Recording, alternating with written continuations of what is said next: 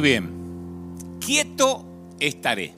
Y creo que cuando uno permanece quieto es la máxima demostración de confianza que podemos tener en el Señor. Hoy quiero que conozcas conmigo un edificio muy singular. Es un edificio muy particular, es antiguo, data de, es una fortaleza de, de muchos miles de años, data con 150 habitaciones diseminadas en diferentes niveles. 150 compartimientos diseminados en diferentes niveles en una fortaleza antiquísima. Y cuando entramos a este edificio, conocido como el libro de los Salmos, llegamos juntos a la habitación 107, que le da título a este mensaje, habitación 107. Voy a hablar específicamente del salmo que lleva ese número, el 107. En realidad hay 150 habitaciones diferentes que podríamos recorrer, 150 bitácoras diferentes. Pero esta en particular, la 107, a mí me conmueve, me llena de interrogantes, de preguntas, pero también me da muchas respuestas. Por eso no es una de las habitaciones de todo este edificio que podrías recorrer solo o sola.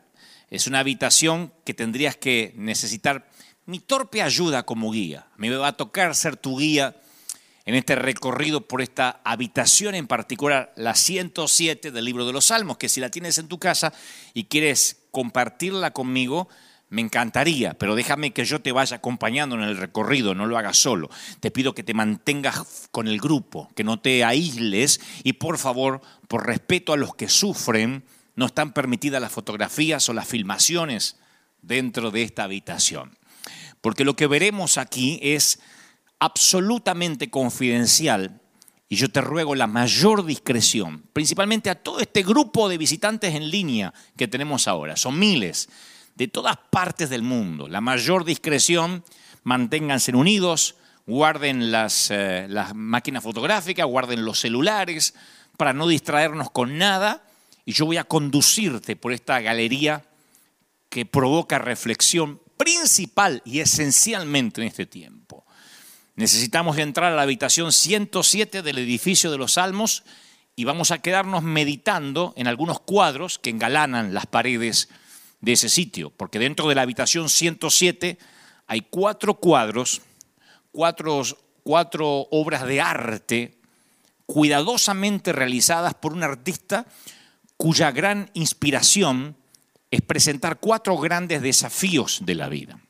Es una obra maestra, llena de emoción, llena de simbolismo.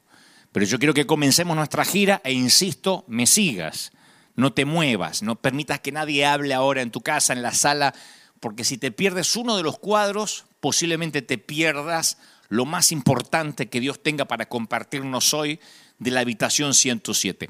Yo me atrevo a decir sin complejo mesiánico, ni mucho menos, que lo que Dios nos va a hablar hoy va a ser determinante, va a ser un manual de vida, va a ser em, un diario de viaje para lo que nos resta, Dios mediante poco menos que antes, de pandemia, para lo que nos resta de este momento que estamos viviendo y atravesando en todo el globo. El Salmo 107 es un canto a la amistad y a la fidelidad de Dios.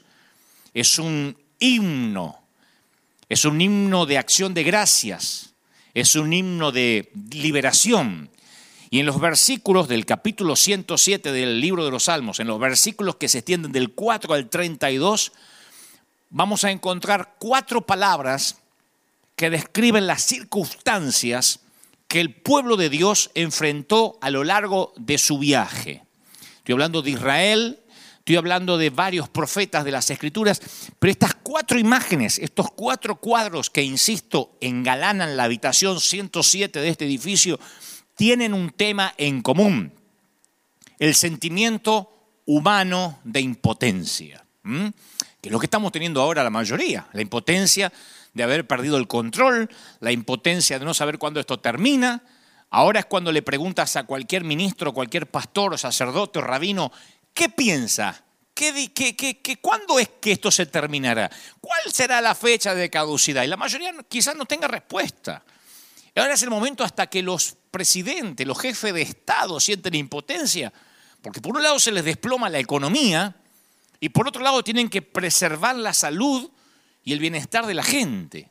Este es el tiempo donde nunca esperábamos ver, por ejemplo, al comandante en jefe de las Fuerzas Armadas de este país diciendo vamos a orar. Y no porque esté necesariamente enjuiciando a Donald Trump, sino porque es increíble ver a un mandatario decir, vamos a orar juntos, como lo proclamó el domingo pasado, vamos a clamar en Pascuas a Dios, que es el único que puede sacarnos de esto. Es maravilloso estas declaraciones cuando vienen de jefe de Estado, cuando, cuando todos levantan los ojos al cielo, pero también muestra que hay impotencia. Por eso digo que los cuatro cuadros de la habitación 107 de este edificio muestran obras maestras de impotencia retratadas ahí. La primera, el desierto que aparece allí en las escrituras. El primer cuadro es un paisaje, pero no uno que podrías ver brotar de un pincel del típico pintor. Sucede que este paisaje de la habitación 107 es el desierto. Yo lo llamaría perdidos en el desierto. El título está inspirado en la descripción que se encuentra de los versículos del 4 al 9 del Salmo 107. Del 4 al 9. Dice, Vagaron por el desierto, por la soledad sin camino, sin hallar ciudad donde vivir. Ah, hambrientos, sedientos, su alma desfallecía en ellos. Entonces clamaron a Jehová en su angustia y los libró de las aflicciones, los guió por el camino derecho. Pero yo leo la experiencia de personas que están perdidas en el desierto. El Salmo 107 nos muestra personas que dicen anduvieron perdidos por el desierto, por la soledad sin camino, sin hallar una ciudad donde vivir, sin hallar un sitio, una ciudad. Gente que no tiene una ciudad donde vivir es un, como digo siempre, un corazón sin techo. Es gente que no tiene un hogar. Yo me siento sediento solo de leer esas palabras, porque para algunos el desierto en este momento es la soledad. Por eso digo que el primer cuadro de esta habitación es el desierto. Otros el desierto es la rutina fútil, la rutina de todos los días es un desierto. Otros se pierden en un desierto de afluencia, el cual resulta ser una tierra a veces más árida y sedienta de lo que ellos esperaban. Pero el libro de Génesis nos muestra desiertos, el libro de Éxodo nos muestra desiertos, Deuteronomio nos muestra desiertos y casi hasta Apocalipsis hay desiertos. Particularmente el primer libro de la Biblia termina con una sola familia, tan pequeña de modo que la Biblia enumera, enumera, los nombres de todos los hijos. Así termina el libro de Génesis. Y el libro de Éxodo comienza con una muchedumbre de israelitas que están trabajando como esclavos bajo el gobierno del hostil faraón. Entonces, siempre me pregunté en, estos, en este tema de desierto, que en ningún lugar se halla el relato de lo que sucede de los cuatro siglos del medio. Yo nunca escuché sermones sobre la brecha que hay entre Génesis y Éxodo. Porque cuidado, voy a decir algo que los teólogos ya saben, pero que no todo el mundo tiene que dar por sentado. Cuando termina Génesis, no sigue de manera lineal con el capítulo 1 de Éxodo. Cuatro siglos pasaron en el medio. Primero termina con una pequeña familia, Génesis, y después cuando volvemos a ver la historia, hay miles de judíos trabajando como esclavos bajo el faraón. Y durante un periodo que comprende casi el doble de tiempo de la existencia de, qué sé yo, de, de los Estados Unidos. Para que tenga una idea, el cielo permaneció callado. Y luego de ese silencio, Dios hizo la mayor exhibición de poder que el mundo haya visto jamás. O sea que luego de un silencio de cuatro siglos, diez veces intervino Dios en una escala tan masiva que no quedó en Egipto una sola persona que dudara acerca de la existencia de Dios miles de millones de ranas, piojos, moscas, piedras de granizo, langostra, demostraron de manera empírica que el Señor era real. Y durante los 40 años siguientes Dios los llevó, dice la Biblia, como un padre que lleva a su hijo. 40 años después que Dios demostró su poder, de modo que en Egipto nadie podía dudar que el Dios de Moisés era Dios. Después de eso, Dios encima, como, como, como bonus, los alimenta, los viste, les planifica el itinerario al pueblo de Israel todos los días, pelea sus batallas. Dios salió del silencio, habló con voz audible, se hizo visible. Y esto es lo que quiero destacar. El poder consigue todo menos el amor. Ningún despliegue pirotécnico de, omnipotencia pudo hacer que Israel confiara en Dios. Y esto se ve hasta hoy. En cualquier campo de concentración los guardias tienen un poder casi, casi ilimitado. A base de la fuerza, un guardia puede lograr que la gente renuncie a su Dios. Lo hemos visto hasta en los genocidios. Que maldiga a su familia. Un guardia a base de la fuerza puede lograr que, que el prisionero mate a sus seres queridos. Puede lograr que coma estiércol, que pierda la dignidad por completo. Pero una sola cosa un guardia no puede lograr del su prisionero, que lo ame. Nadie puede obligar a nadie a amar, porque el amor no opera bajo las reglas del poder. Por eso el Señor se resistía a hacer milagros. Y cuando los hacía decía, no, no, no cuenten nada, yo no vine para esto. Por eso el Señor no hacía grandes cruzadas de milagros. Tú puedes poner en fila a todos los predicadores de sanidad y hacer una gran cruzada de milagros, la gente no se enamorará de Dios. Los testimonios de los milagros reafirman la fe de los que creemos, pero no hace que el incrédulo corra arrepentido amando al Señor. Los mayores milagros de Dios no logran que sus hijos lo amen más. De allí es que concluimos que cuando Dios hace silencio y te lleva al desierto es por amor. Si estamos en este desierto llamado pandemia, yo estoy convencido que es por amor. Hace unas semanas yo tenía cierto resguardo de decir esto, porque aunque uno tiene que predicar la verdad, yo no quería herir susceptibilidades.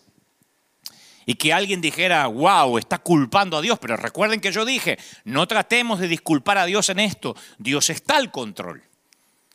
Y Dios sabe que la única forma que tiene para que lo amemos es a través del silencio y en el desierto. Dice, dice Salmos 121, 4, he aquí, no se adormecerá ni dormirá el que guarda a Israel.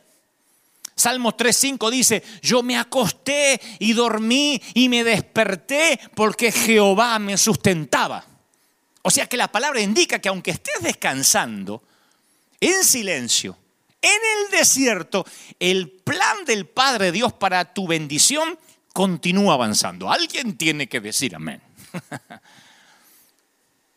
Tan seguro como que tu corazón sigue latiendo durante la noche, su disposición a beneficiarte está activa. Hay una cantidad de sucesos importantes en la Biblia en donde la victoria se alcanzó a través de la oscuridad, a través del desierto. Por eso yo dije, no vayas solo en la habitación 107, porque lo primero que encontrarás es desierto y querrás salir de aquí. Pero esto no es una ópera prima de Dios, que por primera vez muestra el cuadro del desierto en la habitación 107. No, la creación de la luz irrumpió en el caos de la oscuridad, del desierto.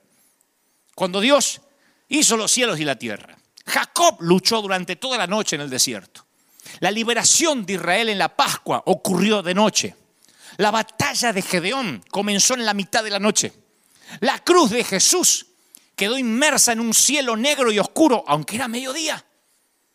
Es como le decimos a los chiquititos, a los hijos. Hijos, los tiempos de oscuridad son para que descanses. Mirena dice, no, no apague la luz, no apague la oscuridad, es para que descanses.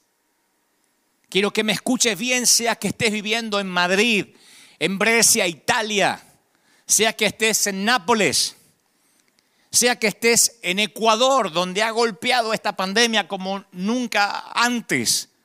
La oscuridad y el desierto es para que te quedes quietos y reconozcas que Él es Dios.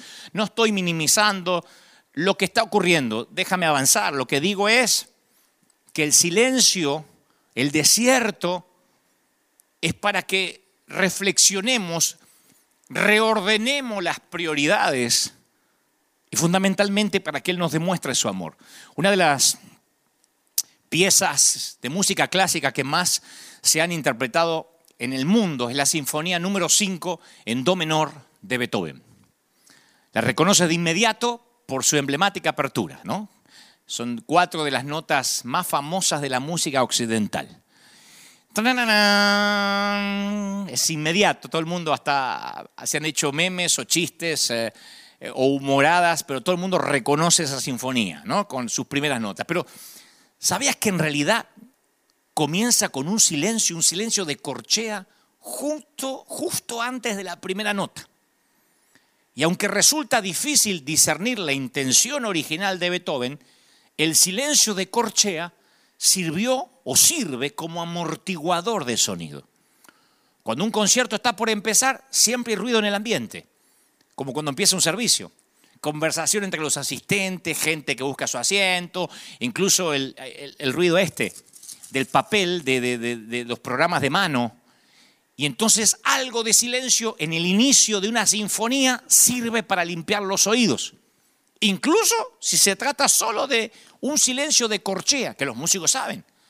Es el silencio que prepara para la sinfonía. Y lo mismo, mi querido, mi querida, lo mismo vale para nuestras vidas. Yo creo que nos hacía falta en el planeta un silencio de corchea. En especial si queremos que nuestras vidas sean sinfonías de la gracia de Dios. Yo hasta recomendaría un silencio de corchea una vez al año, no como este pero un silencio de corchea verdadero que nada se parece a irte de vacaciones cargando la sombrilla y la neverita y los chicos y el griterío y cargar en un avión y el estrés. No, yo hablo del silencio este que te obliga a pensar, a reflexionar, a encontrarte con tu carácter, con tu miserabilidad. Momentos de ordenar pensamientos, contar las bendiciones, contabilizar eh, nuestra vida, hacer un conteo, reagruparnos, ver los daños, cómo seguimos, por eso dije una vez que yo sospecho que la vida no son claros con algunas junglas. La vida es una jungla con algunos claros. Y algunos de esos claros en la selva somos llevados hasta ahí como un silencio de corchea a la fuerza, a un desierto que nosotros no hubiésemos planificado. Israel solo tenía que cruzar la península del Sinaí, poco más de 300 kilómetros. Podían haber hecho el viaje en tres semanas está confirmado. Quien mira un mapa, quien sabe de geografía, sabe que en tres semanas, menos de un mes, Israel llegaba. Cruzaba la península y ahí llegaba la tierra prometida. Pero dice la escritura que cuando el faraón dejó salir a los israelitas, Dios no los llevó por el camino que atraviesa la tierra de los filisteos, que es el más corto, porque Dios dijo, si se les presenta batalla, podrían cambiar de idea y regresar a Egipto. Éxodo 13, 17. Tal vez se le ponga fea la cosa y estos todavía no están con carácter para mantenerse. Estos tipos habían esperado 400 años este día y el GPS lo lleva por otro lado. El GPS lo lleva por la ruta indirecta. Yo tengo un mensaje llamado la ruta indirecta. Resulta que la columna de nube va por el camino equivocado en teoría. En lugar de ir al nordeste se mueve hacia el sur. Porque el camino de Dios por lo general nunca es el más rápido. Pocas veces es el más fácil, pero siempre es el mejor camino. Yo sé que a veces oras y no hay respuesta. No sientes sentido de cercanía. Tu alma se siente árida, estéril. Por eso digo, yo no estoy subestimando lo que sientes. Estoy hablándole a los que ahora dicen, sabes, yo no estoy en el desierto, el desierto está en mí. Y es verdad, no estás en el desierto, el desierto está en ti y la arena se te metió en lo profundo de tu ser. Y ahí es cuando en algún momento la Biblia se vuelve tediosa, cuando cuesta orar, cuando, cuando hay tedio en leer las escrituras, no sientes la presencia de Dios y experimentas la sequía espiritual del desierto. Si recuerdas, las, si recuerdas algo de gramática o de lenguaje, alguna vez aprendí todavía me lo estaba acordando esta semana, que hay palabras que son opuestas, pero que se combinan en una misma frase y eso conforma un oxímoron. No sé si alguien se recuerda del colegio. Oxímoron. A nosotros nos decía la maestra, son cuando dos palabras opuestas concuerdan en una frase, pero leídas parece una contradicción. Como por ejemplo, pequeño gigante. ¿Quién no han dicho, este es mi pequeño gigante? Si viniera un extraterrestre diría, explícate mejor, si es pequeño no es gigante. Pero quien lo dice sabe exactamente en la metáfora que intenta decir. Hay otros oxímonos que son más que son más, ah, más cómicos. Eficiencia burocrática. Microsoft funciona. Hispanos puntuales. Suegras amorosas. Argentinos humildes. No sé. Ah, yo pienso que un oxímoron es cuando son dos palabras que no tendrían que estar allí, pero por alguna razón es una licencia gramatical, ¿no? En mi opinión, es una licencia que uno se permite más en el ámbito de las poesías, no más que de la prosa. Y cuando, cuando la Biblia menciona un cristiano tibio, yo creo que es el oxímoron por excelencia. ¿Qué es un cristiano tibio? Podría decirse que es alguien que cree en Cristo, pero que no se diferencia de la gente que no cree en Cristo. Dios podía darle la victoria contra los enemigos si los llevaba por la ruta directa a Israel, pero todavía no creían en Él. Eran cristianos tibios. Y bastó una noche para sacar a Israel de Egipto. En una noche salieron, pero necesitaron 40 años para sacar a Egipto de Israel, para sacarles a Egipto acá. Entonces, mi querido, voy a profetizar algo. Porque después dicen, pero vos dijiste que no eras profeta. No, no me considero profeta ni jamás me haré llamar así, porque si lo fuera ni siquiera quisiera hacerlo. Pero el desierto va a durar hasta que nos saquemos la incredulidad de adentro y lo amemos incondicionalmente. Yo creo que nosotros mantenemos a Dios en el desierto, Dios no nos mantiene allí. Lo diré otra vez, tú mantienes a Dios en el desierto, no es Dios quien te mantiene ahí. No hay un solo día desde que esta etapa, esta temporada difícil comenzó en que no le pregunte a Dios, si la respuesta a todo lo que nos está ocurriendo, la respuesta a la caducidad, al término de esto, lo tiene la iglesia. Cuando hablo de la iglesia son los que nos congregamos, eventualmente los que creemos en Cristo. Si acaso no somos nosotros los que tenemos que entender lo que es ser un cristiano verdadero y no uno tibio. Y que, el mundo entero esté esperando la manifestación de los hijos verdaderos de Dios. Yo voy a ayudarte, aunque sea en un torpe intento, a caminar en fe sin importar lo que se te cruce en el camino. Yo le digo siempre a la congregación, soy tu pastor y se supone que estamos juntos en esto. Yo convengamos que yo he visto a Dios contestar oraciones. Yo he visto personas sanadas y, que dejó mudos a los doctores. Yo he visto parejas que fueron infértiles dar a luz chiquitos, niños. He visto personas perder sus empleos, orar y con rapidez conseguir uno que le pagaron el doble. Muchas veces sucede así. La fe da resultados. Yo eso no lo voy a cambiar. Las oraciones, señores, producen respuestas. Pero para serte sincero, a veces aparece el desierto. Y a veces haces tu mejor oración, la más honesta, de la más profundo de tu corazón, y no hay respuesta. O la respuesta es no. Y aunque tus motivos son puros, no llega la transformación. El momento del cambio no sucede, el cáncer se esparce, la metástasis aumenta, las finanzas se escasean, el matrimonio está solitario, se siente solitario, los hijos se alejan cada día más. Las temporadas de adversidad pueden ser fatales para la fe. O bien puedes escoger convertir los tiempos de crisis, esto de desierto, en las mejores oportunidades de tu vida. Todo depende cómo veas esto.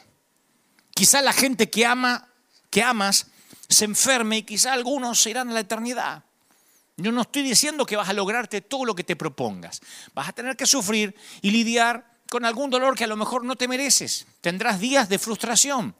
La fe no te garantiza una vida libre de desiertos, pero sí te capacita para descubrir la oportunidad de ver la gracia de Dios en medio de estos desiertos.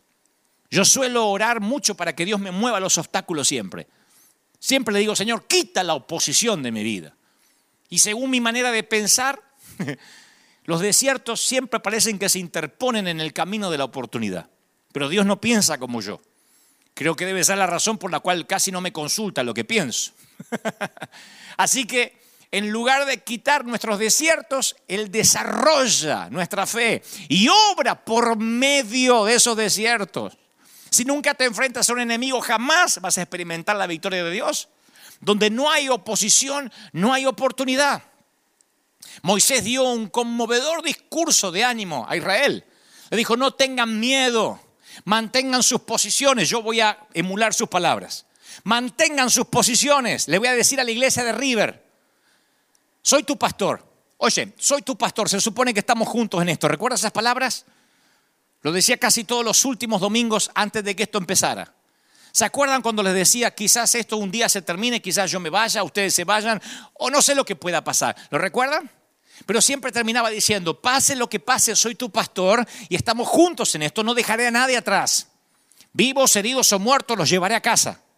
Es mi responsabilidad. Entonces adhiero a las palabras de Moisés, mantente en tu posición. Tú serás testigo de la salvación que el Señor realizará a favor de ti, de ustedes, de tu familia. Y a esos egipcios que ves hoy en forma de coronavirus, en forma de pandemia, jamás los volverás a ver. Éxodo 14, 13. Yo estoy disfrutando esto. Dios quiso que su pueblo jamás olvidara el significado de los momentos de desierto, de crisis. Te guardo las espaldas, dice el Señor. Estoy contigo. Estoy peleando por ti. Nunca te voy a fallar. ¿Y cómo comenzó? Con una crisis, con un desierto de arena, como resultado de una batalla en el grueso de la adversidad. Todas las buenas historias comienzan con adversidad. Por supuesto, no escogeríamos escribir nuestras historias de esa manera. Queremos que nuestras historias salteen la promesa de liberación a la fiesta de la tierra prometida. Nos gusta ver cómo otras personas cruzan el Mar Rojo con, un imperio persiguiéndoles, pero nosotros preferimos que Dios construya un puente por encima de nuestras aguas turbulentas y, y, destruya a nuestros enemigos antes que se acerquen demasiado. Y no funciona así, la vida no funciona así. Porque nunca vería lo fuerte que es Dios si tu vida no tuviera oponentes que Él tuviera que vencer. Ahora necesitamos a Dios, el mundo entero necesita a Dios. Alguien me dijo alguna vez, no me gusta la iglesia que se pueda explicar con un método. ¿Por qué crecieron? Por la célula. ¿Por qué crecieron? Por el método del G12. ¿Por qué crecieron? Por el método del G14. A mí me gusta cuando no es explicable, porque significa que tuviste que meter a Dios en la ecuación para que resultara. Y ahora esto, para que esto se resuelva, lo que, estamos, lo que está ocurriendo, necesitamos a Dios. Este es un digno oponente para que Dios solo pueda intervenir.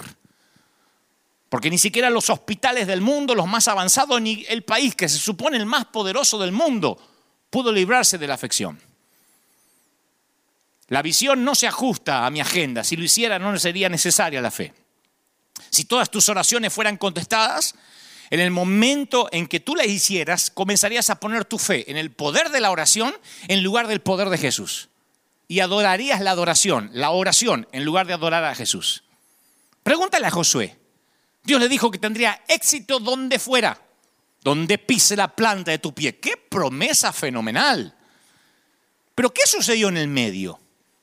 Tenemos que tener en cuenta la incertidumbre, la ansiedad, los cambios, el sacrificio que vinieron incluidos en el paquete. La historia detrás de la gloria. Eso se denomina proceso. Entre la promesa y la paga siempre hay un proceso. Sin el proceso no hay progreso.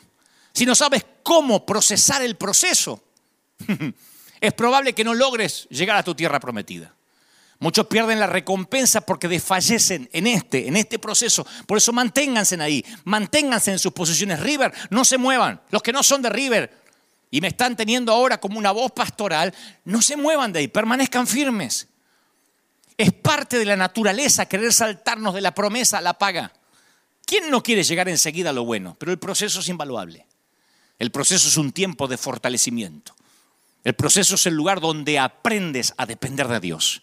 Y más importante que eso, el proceso es la forma en la que creemos, en la que creemos que Dios es fiel, en la que nos aseguramos que Él nos ama. Y en realidad ese es el punto. Creer y crecer, creer y madurar. Una de las cosas que más me irritan a mí es cuando alguien me arruina la trama de una película, de una serie que está planificando mirar. Cuando te espolean el final de una película, estás, está fregado. Pero cuando me cuentan, claro, porque me cuentan, ah, te cuento, en esa serie, ¿te la viste? En la cuarta temporada el tipo se muere. Y me arruinaron la experiencia. Uno quiere sentir la tensión, el suspenso, la trama es el punto. Y si, y si la dinámica se aplica a nuestra relación con Dios y si el proceso fuera el punto. Y si todo lo que Dios quería hacer fuera llegar no al final feliz, sino que disfrutáramos el proceso. El proceso es el caldo de cultivo de la fe. Él quiere que aprendas a caminar por fe y no por vista. Y no puedes aprender eso sin transitar el desierto. ¿Qué te parece? Primer cuadro, el desierto. No te asuste que no tomaré tanto tiempo con el resto de los cuadros, porque sé que esta habitación 107 asfixia un poco. Pero sigamos el recorrido por la habitación 107. Vimos el desierto, ¿no? El desierto puede parecer un tema extraño para un cuadro, pero el versículo 10 del Salmo 107 ofrece uno menos propicio todavía. Es el cuadro de un grupo de prisioneros. Dice, yacían en tinieblas y sombras de muertes. El versículo 10, aprisionados en aflicción y en hierros. Siempre pienso que mi principal ministerio es ayudar a la gente a salir de la cautividad de la mente. Es uno de los milagros más grandes. El Espíritu de Dios está sobre mí porque me ha ungido para traer, para traer buenas nuevas a los afligidos, eh, a vendar a los quebrantados de corazón, proclamar libertad a los cautivos, liberación a los prisioneros. Y a veces pienso cómo pudo haber sido la vida antes de la caída. Porque la Biblia habla de desierto, pero también habla de cárceles. Antes de la caída, yo siempre me imagino cómo habrá sido la vida en el huerto. Uno de los principales trabajos que Dios le dio a Adán fue ponerle nombre a los animales. Le debe haber costado años de investigación y exploración ese proyecto, ¿no? Los animales no desfilaron delante de él y él iba diciendo jirafa, eh, hipopótamo, vaca. No, Adán habrá tenido que descubrirlos en su hábitat natural. Se habrá topado con alguna estampida de búfalos, un grupo de cabras monteses eh, subiendo por, por los riscos, una carga de rinocerontes. Pocas cosas se pueden comparar con la emoción de ver un animal salvaje en su hábitat natural. Por eso algunos aman los safaris, los que pueden hacerlo. Un animal haciendo aquello para lo cual fue creado, sin civilizar, sin domesticar, sin enjaular. Y cuando experimentas esos safaris con animales, salvajes, tu gusto por el zoo, por el zoológico, queda arruinado para siempre. Porque un animal enjaulado es demasiado seguro, demasiado predecible, demasiado aburrido. Yo siempre me pregunto si las iglesias no le hemos hecho a la gente lo mismo que hacen los zoológicos con los animales. Yo amo la iglesia local, pero con frecuencia sacamos a la gente de su hábitat natural y tratamos de, domesticarla en el nombre de Cristo eliminamos los riesgos, no te contamines con el mundo, anulamos los peligros, no tengas comunión con las tinieblas. Y al final tenemos un montón de cristianos enjaulados. Y en el fondo todos anhelamos algo más, pero nos acostumbramos a la seguridad de la jaula.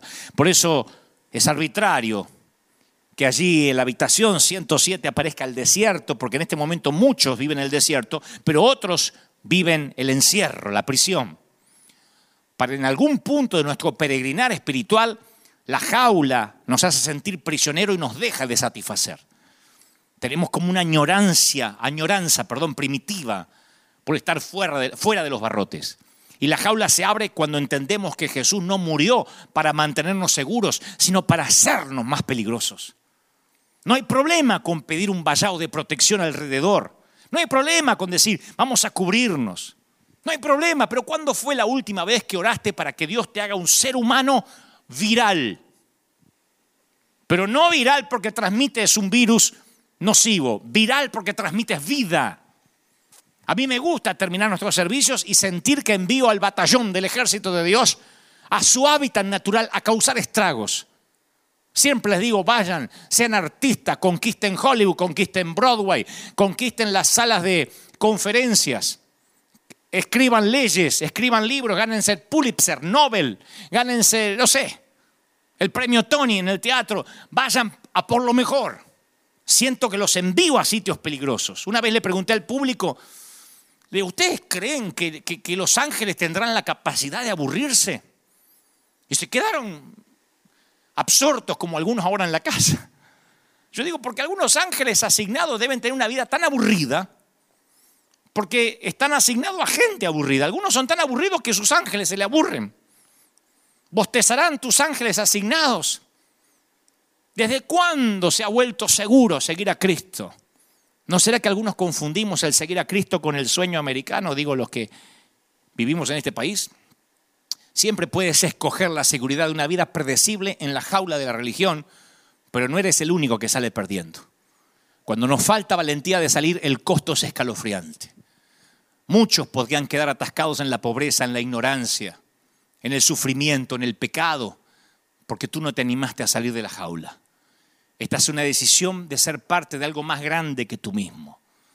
Yo agradezco que este tiempo, por lo menos aunque no nos gusta, Dios abrió la jaula, cerró nuestros templos para que tuviéramos que salir de algún modo, salir o a repartir comida desde arroz, frijoles o a salir a través de la web. Porque estar preso también significa que los barrotes pueden ser la religión, el tratar de agradar a Dios a través de la ley. Yo hablé de eso hace un par de domingos. Yo a veces me imagino cómo pudo haber sido la historia del hijo pródigo, especialmente en relación a su hermano mayor.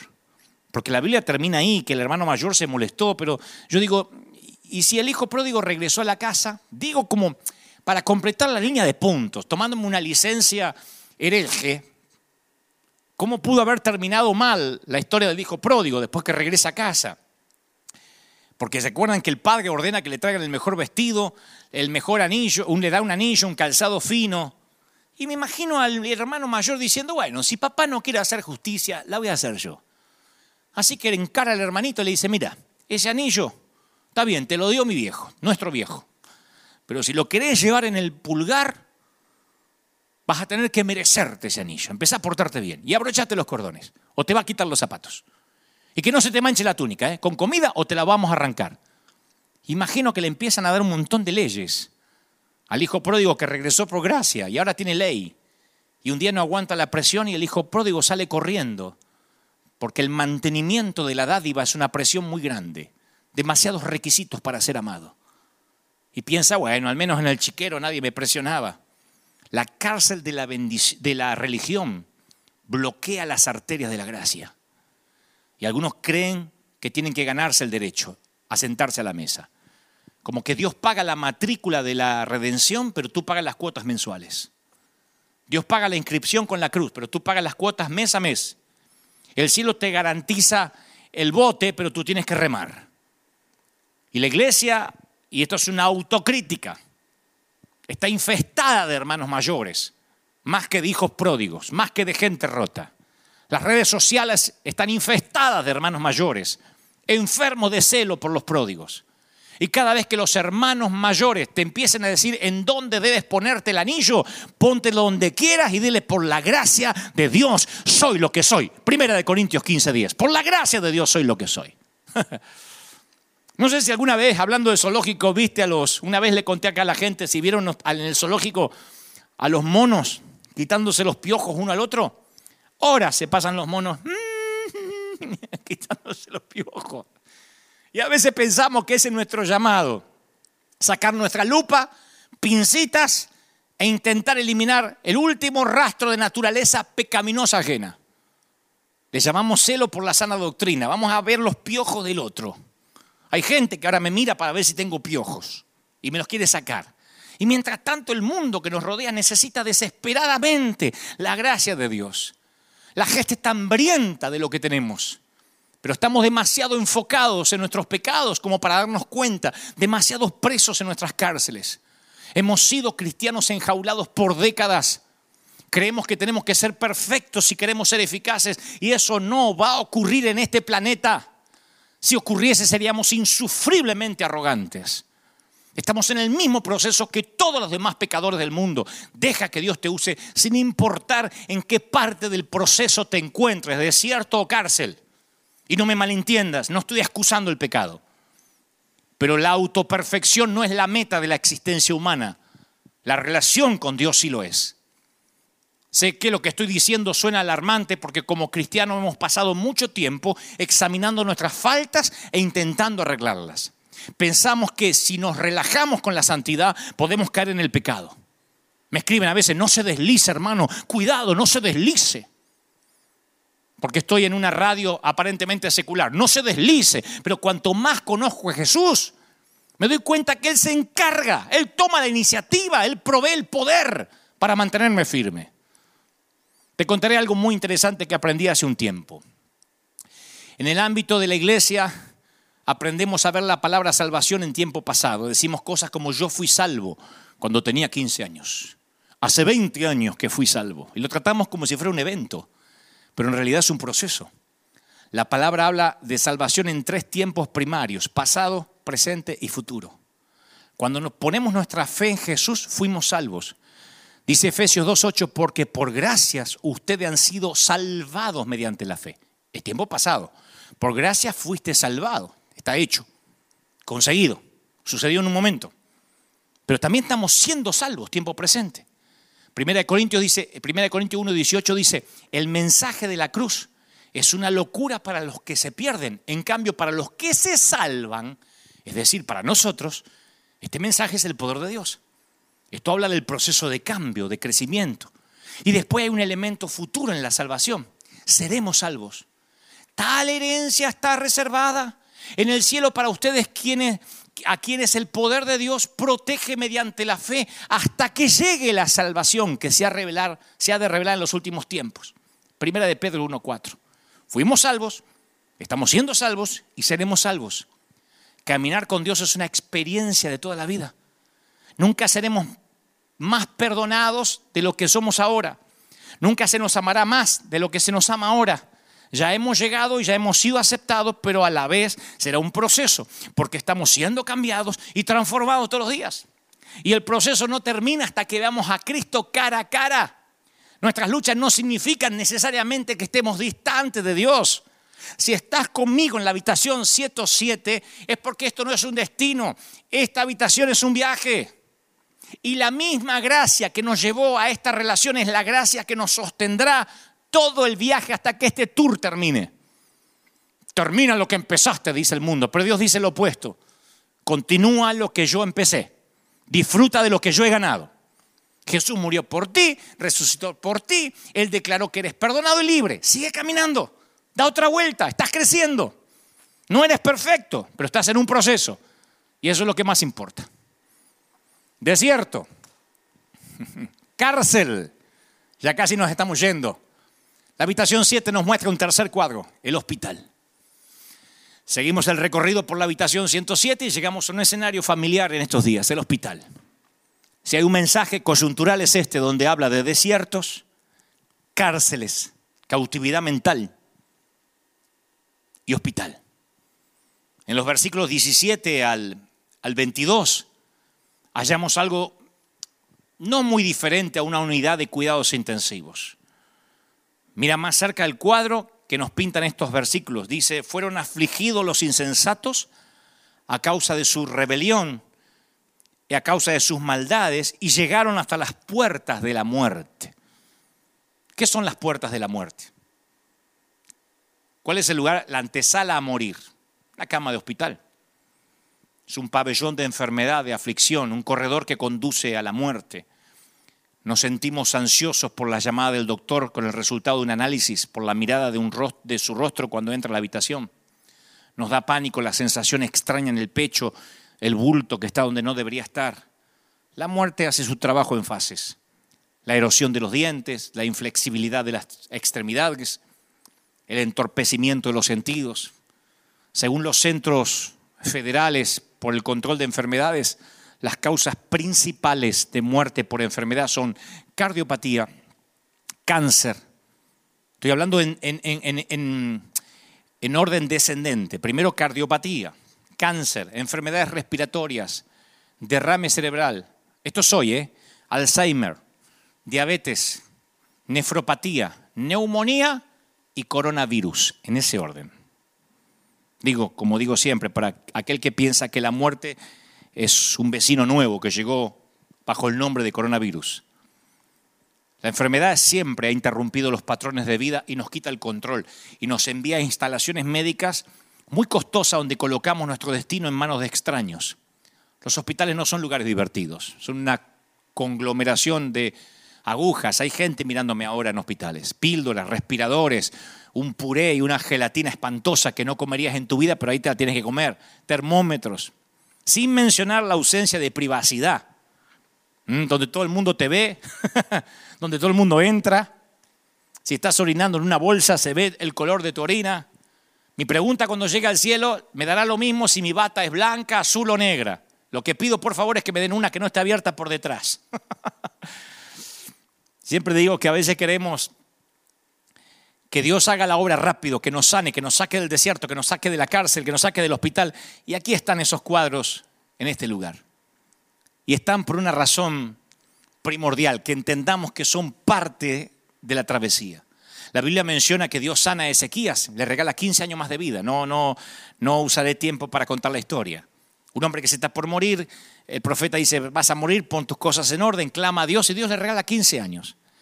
Y desafortunadamente la aventura médica de Ezequías tiene un epílogo trágico, porque después de todo lo que Dios hizo por él, después del regalo de 15 preciosos años que se agregaron a su tiempo de vida, Ezequías perdió el favor de Dios.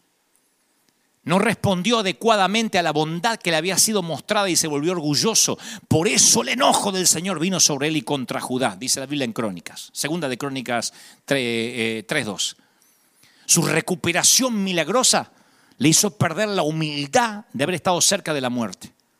Y a medida que los problemas de Ezequiel disminuyeron, su pasión por Dios también. Me temo que eso ojalá no pase en este planeta. Ezequiel, después de haber estado enfermo y se sanó, se obsesionó con las riquezas y acudía a ellas en vez de a Dios.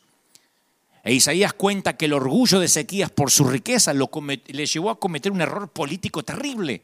Se puso a alardear de los tesoros que tenía.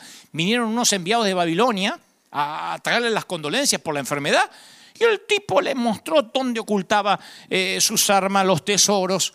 El rey de Babilonia mandó sus representantes ante Ezequías para prestarle respeto por su convalecencia. Y en la soberbia y el exceso de confianza, Ezequiel no le consultó a Dios sobre qué hacer y confió sus secretos de Estado a los visitantes. No hubo nada en el palacio ni en el reino que Ezequiel no les mostrara a los enemigos. Y sus nuevos aliados tomaron nota cuidadosamente. Y después los babilonios los pasaron por arriba, destruyeron Jerusalén, se llevaron cautivos al pueblo de Judá. 70 años de cautiverio, el error del tipo este saquearon el tesoro, sabían dónde estaba, hasta tenían, yo creo que le dio la combinación de la, de la caja fuerte. Saquearon el templo, sabían dónde tenía almacenada la riqueza. Todos los secretos de Estado se los dio al enemigo. Y el, el resultado de ese mal liderazgo fue una invasión militar. El reino de Judá estaba en un camino en el que no se iba a recuperar más. Dios tuvo razones para sanar Ezequías, pero conocía el futuro. Por alguna razón no podemos dejar de observar que a veces todos de alguna forma están mejor cuando Dios dice no. Yo no estoy diciendo que Dios no te va a sanar. Lo que estoy diciendo es que la nación pagó un precio exorbitante por 15 años extra en la vida de Ezequías. Y esto nos lo recuerda el salmista. Ten cuidado con lo que pides a Dios porque es posible que lo recibas. El Salmo 106, 5 dice, entonces les dio lo que pedían, pero al mismo tiempo les envió una plaga. Nuestro problema es que nuestra perspectiva no entiende mucho de lo que se viene más adelante, porque no se extiende más de la nariz. Solo sabemos que sufrimos y quisiéramos acabar con el dolor ya, con la enfermedad ya, pero el hospital, mi querido, está allí en la habitación. Encaja en la perspectiva de Dios. Yo no te voy a decir, estás enfermo porque sí, pero sí la enfermedad podría ser un eslabón necesario en este plan divino. Podría ser un eslabón necesario para llevar al cabo algún bien y a veces solamente a través del dolor es que llegamos a ver a, Dios. Yo dije hoy, el silencio nos hace descubrir su amor. La cárcel es un lugar donde tenemos que salir y el hospital es un sitio no agradable. Pero lo que ahora sufrimos, dice Pablo, no es nada comparado con la gloria que Él nos va a revelar. Yo no quiero decir nada que, trivialice la enfermedad y mucho menos ahora. Pero según Pablo y desde la perspectiva de nuestro Dios eterno, los sufrimientos de este mundo en relación con la gloria no es nada. Como lo explica Pablo, Cristo tomará nuestro débil cuerpo mortal y lo transformará en un cuerpo glorioso, le dice a los filipenses. ¿Ah? Sería bonito ser sanado aquí y ahora. Me encantaría decir reprendo toda enfermedad. Pero algunos serán sanados después. Si el cielo es lo que nos espera, no hay que quejarse. Tenemos un gran médico que resucitó de los muertos a su propio hijo y que dejó atrás una tumba vacía. Aleluya. Desierto, cárcel, hospital. Ya nos estamos yendo, ya nos vamos. Pero no puedo dejarles ir sin ver el último cuadro, la tormenta. Sigamos el recorrido de la habitación 107 y es el último de los cuadros y capta nuestra atención. El cuadro nos hace aguantar la respiración. Véanlo. Una tormenta capta el poder de una naturaleza que da rienda suelta a su furia. Mientras nuestros ojos se mueven a través del lienzo, sabemos que es lo que significa estar colgados de la cubierta de un barco, sorprendido por una terrible tormenta. Les hablo a los que no están en el desierto, ni en la cárcel, ni en el hospital, pero están en una tormenta financiera. Perdieron su trabajo. No nos damos cuenta de la fuerza de la naturaleza hasta que nos convertimos en una presa indefensa de una tormenta. Dice la palabra literalmente en el último cuadro, los que descienden al mar en naves, el versículo 23, y hacen negocio en las muchas aguas.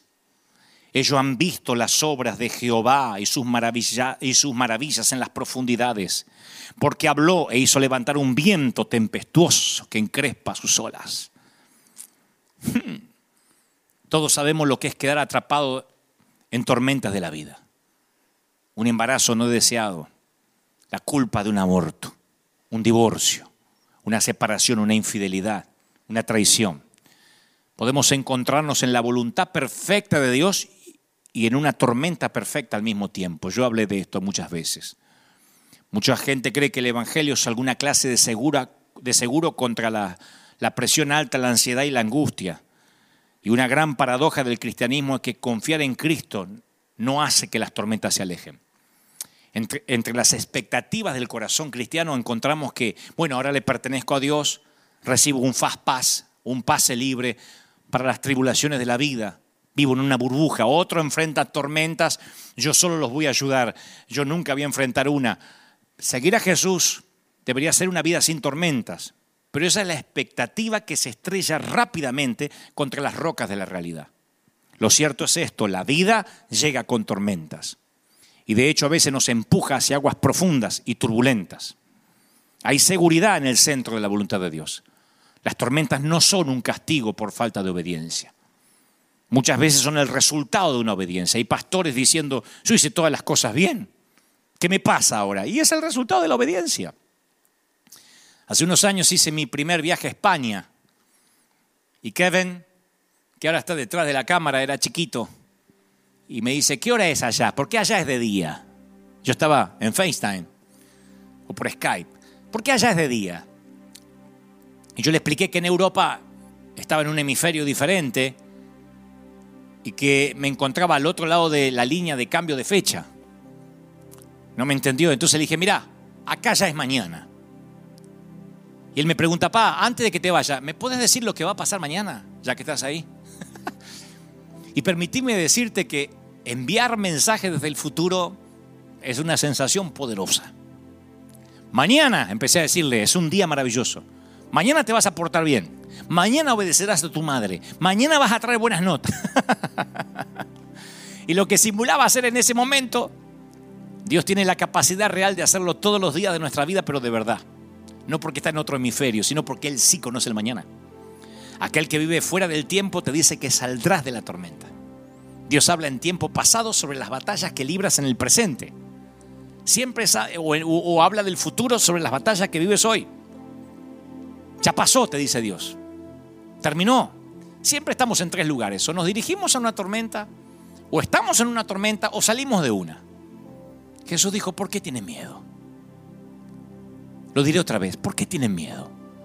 Oigan, los que tienen a Cristo, ¿por qué tienen miedo? ¿Todavía no tienen fe? Los discípulos estaban aterrados. ¿Quién es este hombre que calma el viento y las olas? Jesús fue más amable con sus discípulos que lo que fue con el viento. Reprendió al viento, pero a ellos les dijo dulcemente, ¿por qué tienen miedo? ¿Por qué no tienen fe? Y con esas preguntas Dios revela una verdad espiritual clave. Lo opuesto a la fe no es la incredulidad, lo opuesto a la fe es el miedo. La fe engendra valor, la incredulidad engendra temor. Si Dios tiene que usar cada tormenta que amenace tu velero, lo hará porque está determinado a que se nos vaya el miedo. La palabra nos advierte que vendrán tormentas. Amados hermanos, dice Santiago, cuando tengan que enfrentar cualquier tipo de problemas, considérenlo como un tiempo para alegrarse. No dice si vienen tormentas, dice cuándo vengan. La Biblia nunca promete cielos despejados, aunque algunos tengan problemas para entender esa idea. Cuando el cielo se oscurece, podrías preguntarte si deberías meterte en la barca con Jesús o quedarte en la playa para evitarte la tormenta. Pero esa opción es falsa.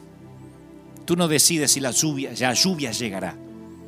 Tú lo único que decides si te llevas paraguas o no. El hecho más indiscutible de tu vida es que Dios está contigo. El único seguro contra tormentas es edificar sobre la roca. Lo dije el domingo pasado. Es el único fundamento a prueba de tormentas. Que rujan los océanos, que hagan espuma, que tiemblen las montañas, que suban las aguas. Yo confiaré en Dios. Salmo 46. Y terminamos el tour por la habitación 107. El primer cuadro, señoras y señores, nos mostró, ahí está, a errantes en el desierto, personas que no pueden encontrar casa ni hogar. Pero dice la habitación 107, y los dirigió por camino derecho para que sean ciudad habitable. ¡Qué lindo! ¡Qué lindo! Ciudad habitable. Describe esperanza, paz para aquel que estuvo en el desierto y la arena le lastimó el alma. Segundo, la prisión oscura. Oh. ¿Qué les va a pasar a esos cautivos? Alguien viene, abre sus celdas y les deja ver otra vez el sol y los sacó de las tinieblas, de la sombra de muerte y rompió sus prisiones. Todo eso está en el Salmo 107, versículo 14.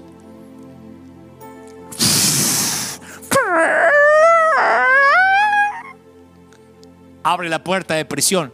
¡Afuera! A los del desierto, vamos, sean una ciudad habitable. y en tercer lugar vimos el hospital donde la muerte ronda a los pacientes y donde se desploman los enfermeros tocándose la cara porque ya no saben a quién salvar y a quién no. Y envió su palabra y los sanó y los libró de su ruina. Salmo 107, 20.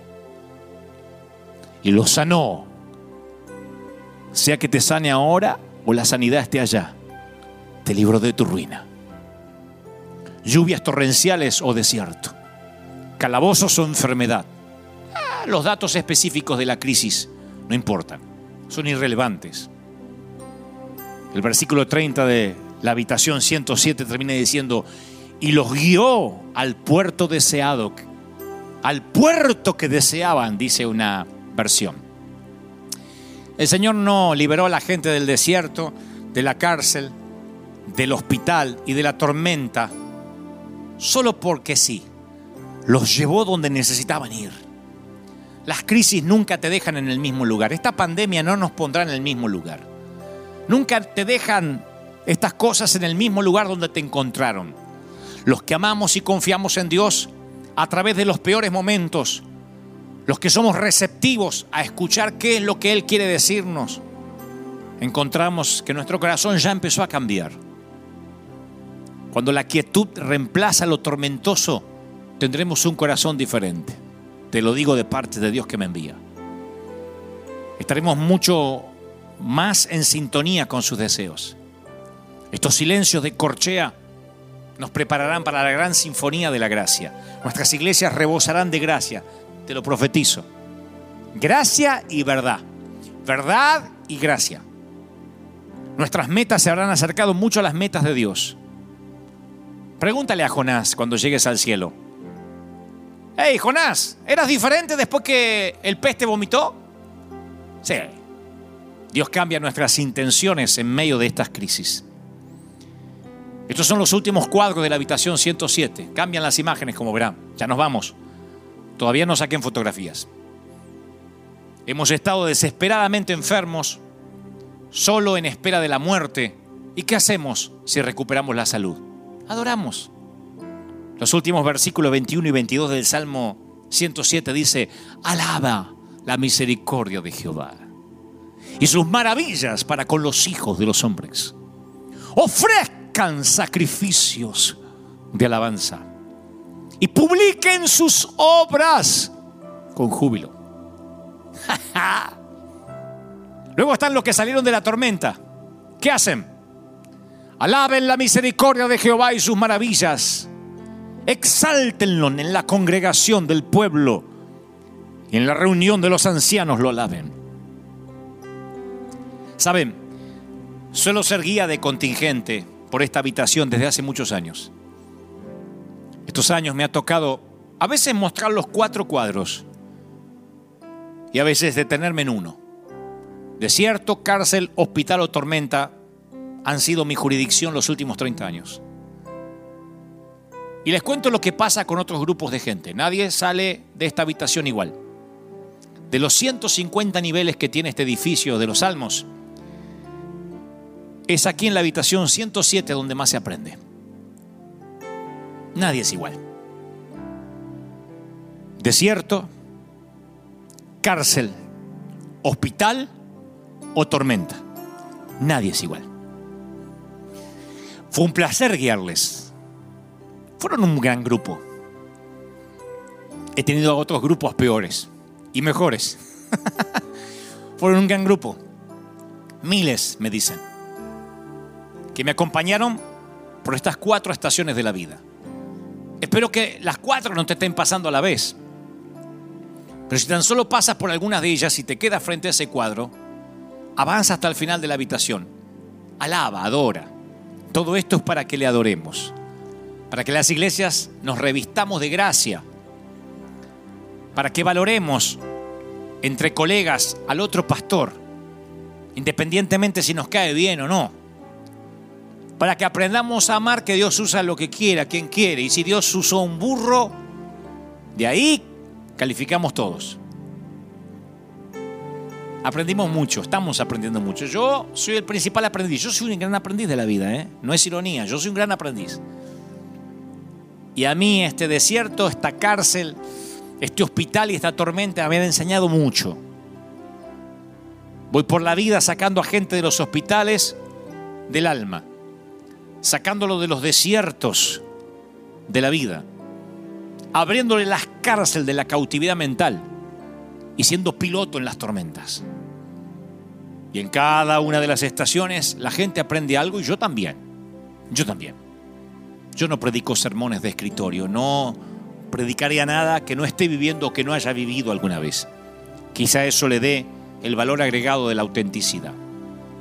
Y sea que estés en cualquiera de estos cuadros, es hora de salir de la habitación. Lo haremos juntos en momentos. Pero como verán, ahí está la puerta y nos vamos. Hay que pasar a la habitación 108 o irnos a casa. Nos iremos a casa. Ha sido un tour extenso por hoy, pero no sin antes hacer una oración. Si es la primera vez que estás oyendo este mensaje, me encantaría conducirte a una oración de arrepentimiento. O sea, no importa si eres católico, musulmán, ateo, judío, si quieres soportar estas estaciones de la vida, fundado sobre la roca, si quieres conocer el amor de Dios, que no se conoce, insisto, con una pirotecnia de poder, sino en el silencio de corchea. Repite conmigo esta oración. Señor Jesús, te recibo en mi corazón. Anota mi nombre en el libro de la vida. He escuchado tu palabra. Repite, repite por favor. ¿A dónde estás en tu casa? He escuchado tu palabra y sé que me has hablado a mí. Arreglaste una cita para hablarme. Perdona mis pecados. Gracias por morir por mí en la cruz. Gracias por morir por mí en la cruz. Anota mi nombre en el libro de la vida. Amén y amén. Así de sencillo es salir de la habitación 107 con corazón agradecido agradeciendo por el proceso y casi llegando a la tierra prometida. Y al resto, a todos los que ya tenemos a Cristo y a los que se acaban de unir hace un momento con esta oración, siempre digo lo mismo. Ha sido un placer ser tu guía turístico hoy por la habitación 107. Si me permites, vamos a salir de aquí. Cuando escuches la música ya estaremos saliendo de este querido salmo escrito por la pluma de quien pasó cada una de esas vicisitudes. Me encantó estar allí. Oro por ti, que Dios te bendiga.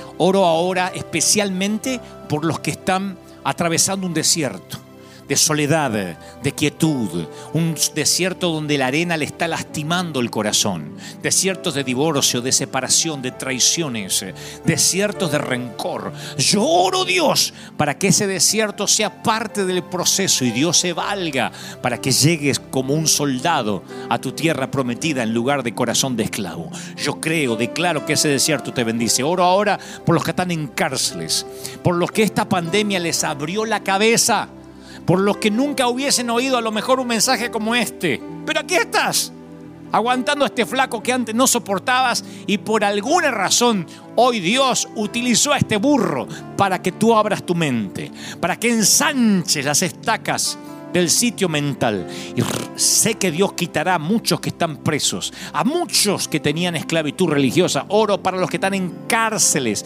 en cautividad mentales, amarradas a la religión o a una doctrina falsa. Oro por los hospitales. Oro por aquellos que ahora están debatiéndose literalmente entre la vida y la muerte.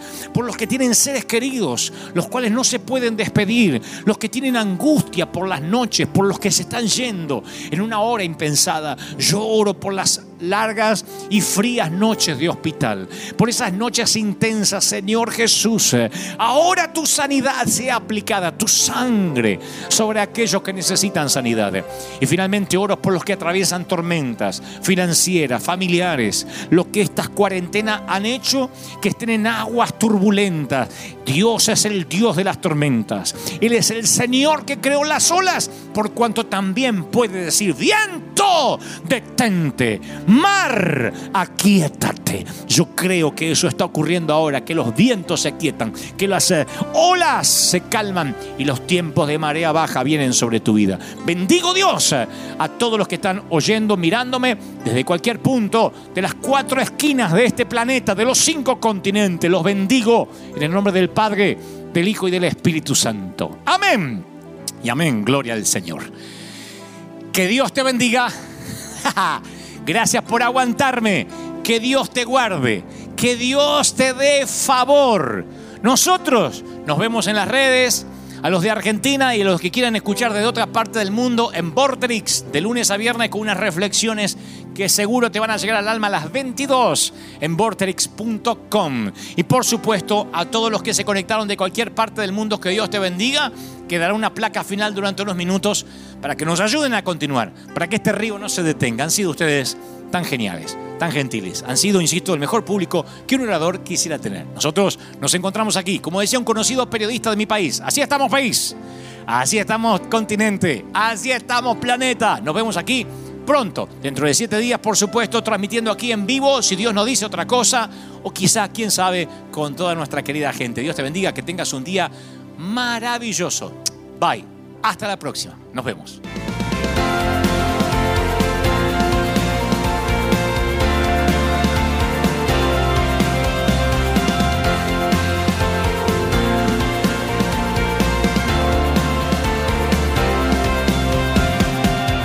Apareciste una noche de soledad, abandonado y perdido te reconocí. Tu voz diciéndome no temas, yo estoy aquí. El Padre me envió por ti y me curaste las heridas, me sanaste mi Jesús. Todas mis cargas las dejaste allí en la cruz. Algo tan grande no lo puedo comprender.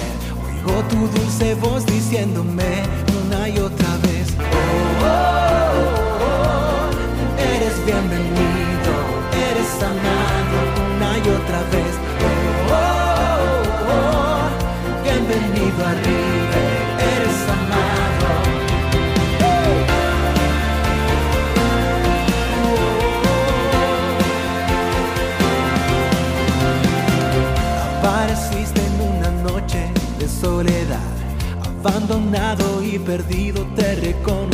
Tu voz diciéndome no temas, estoy aquí.